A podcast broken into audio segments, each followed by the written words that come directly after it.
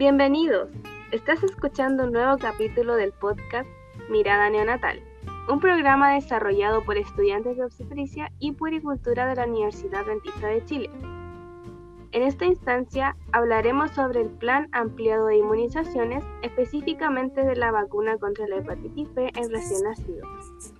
Como objetivo de esto, queremos ayudar a entender y a comprender más sobre qué es la vacuna de la hepatitis B, para qué sirve, cuándo se administra en recién nacidos, cuál es la función y objetivos de la administración de esta vacuna, cuáles son sus contraindicaciones y sus recomendaciones.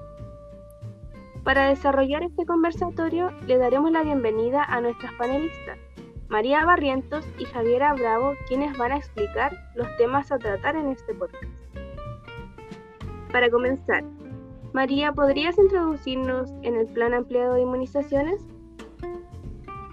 Sí, Kimberly, mira, el programa ampliado de inmunizaciones es una acción conjunta de las naciones del mundo y de organizaciones internacionales interesados en apoyar acciones tendientes a lograr coberturas universales de vacunación con el fin de disminuir las tasas de mortalidad y morbilidad causadas por las enfermedades inmunoprevenibles y con un fuerte compromiso de erradicar, eliminar y controlar las mismas. Eh, el Departamento de Inmunizaciones desde el año 2005 incorporó la vacunación en contra de la hepatitis B en su programa nacional, donde el esquema de vacunación era a los 2, 4 y 6 meses. Durante el año 2009 se completa el esquema incorporando la vacunación a los 18 meses. Luego, en el año 2015, se incorpora la vacuna en recién nacidos de hijos de madre eh, que tenían hepatitis B y posteriormente, en el año 2019, se declara la vacunación a todos los recién nacidos. Gracias María. Javiera, ¿podrías informarnos respecto a qué es una vacuna, cuáles son sus funciones e indicarnos qué es la hepatitis B?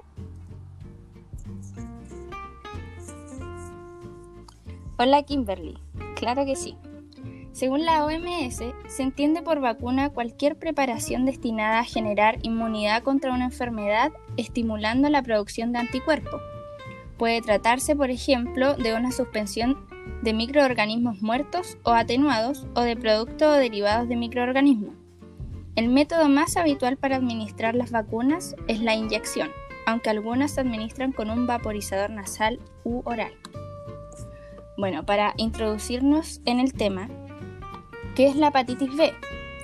Corresponde a una enfermedad que afecta el hígado, desencadenado por el virus de la hepatitis B que pertenece a la familia Hepatnaviridae los hepatocitos son el sitio primario para la replicación del virus de la hepatitis B. El humano es el único reservorio conocido para los genotipos humanos del virus. El virus es altamente infeccioso y el periodo de incubación de la hepatitis B aguda es de 75 días en promedio, pero puede variar entre 30 y 180 días. Este se transmite de forma vertical, es decir, de madre a hijo al momento de nacer o de persona a persona mediante contacto de por fluidos corporales como transmisión sexual o agujas contaminadas. La vacuna a utilizar en este caso es la EUVAX B pediátrica, EUVAX B está formado por partículas altamente purificadas no infecciosas de antígenos de superficie de la hepatitis B. Es una vacuna de ADN recombinante contra la hepatitis B derivada del antígeno del virus de la hepatitis B, producida por una tecnología de ADN recombinante aplicada sobre células de levadura. La principal función es dar protección inmunológica contra el virus. Esta estrategia de vacunación se sustenta en la evidencia científica disponible sobre la reducción de la transmisión del virus de la hepatitis B de la madre al hijo y sus principales Muchas gracias Javiera por esa información. Por consiguiente, ahora nuestra panelista María Barrientos nos dará a conocer los objetivos administración, contraindicaciones y reacciones adversas de la vacuna.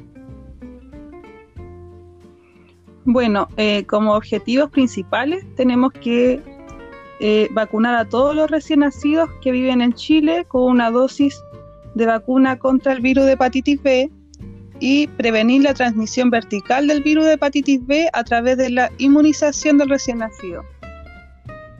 Eh, la instancia para administrar, administrar la vacuna contra la hepatitis B al recién nacido en la atención inmediata postparto o unidad de neonatología en establecimientos públicos y privados donde se realiza atención de trabajo de parto y durante las 24 horas de nacimiento. Dentro de las indicaciones para la, la administración de la vacuna, su vía de administración es intramuscular en un ángulo de 90 grados y su sitio de punción es en la pierna del bebé, específicamente en un lenguaje más técnico en el muslo vasto externo, el tercio medio de la cara anterolateral del muslo. Dentro de las contraindicaciones de la vacuna, tenemos que el recién nacido que han recibido ninguna dosis anterior a la vacuna contra el virus de la hepatitis B, no existe contraindicación para la administración de la dosis al nacer.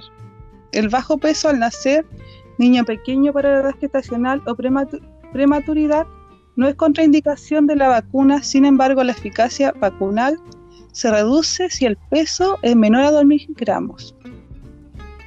No, no está contraindicada la administración de la vacuna contra el virus de la hepatitis B en hijos de madres con infección por VIH o ictericia recién nacido. Además, la vacuna no está contraindicada en proceso de lactancia, por lo que se puede administrar fácilmente. Dentro de las reacciones adversas más comunes tenemos reacciones locales tales como eritema, dolor, hinchazón o fiebre menor, pudiendo ocurrir en raras ocasiones. Estos síntomas van a desaparecer en dos días. Otras reacciones adversas podrían ser la hipertermia, reacciones sistémicas tales como desfallecimiento, astenia, cefalea, náuseas, vómitos, mialgia y artritis. Además de un rash cutáneo y aumento transitorio de las transaminasas.